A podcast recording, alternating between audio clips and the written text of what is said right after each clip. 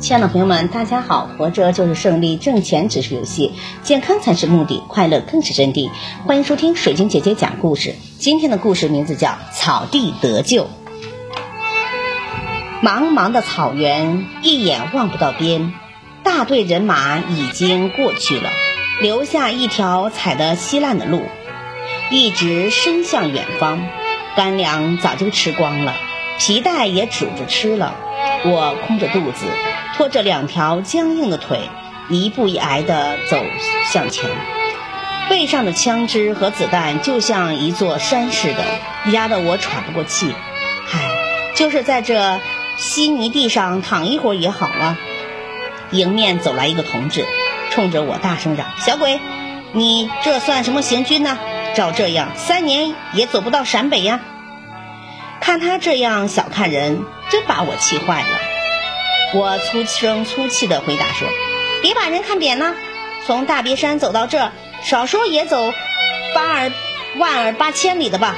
瞧，枪不是还在我的肩上吗？”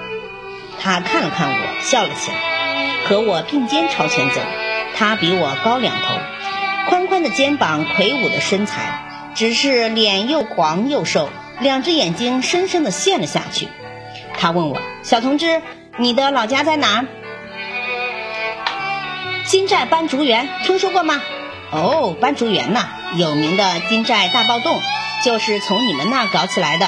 我在那卖过帽子呢，一点不错。暴动前，我们村子里来了几个卖帽子的人，我记得清清楚楚。爸爸还给我买了一顶帽子呢。回到家后，掀开帽子一看，里面写了个纸条，上面写着“打倒土豪劣绅”。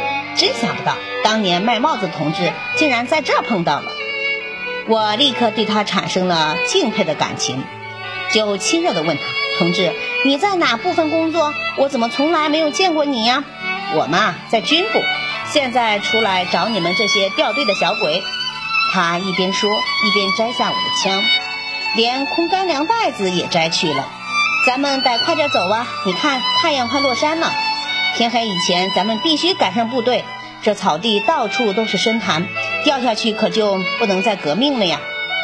听了他的话，我快走了几步，紧紧地跟着他。但不一会儿，我又落下了一大段。他焦急地看着天，又看看我说：“来吧，我背你走。”我说什么也不同意。这一下他火了：“别磨蹭了，你想叫咱们俩都丧命吗？”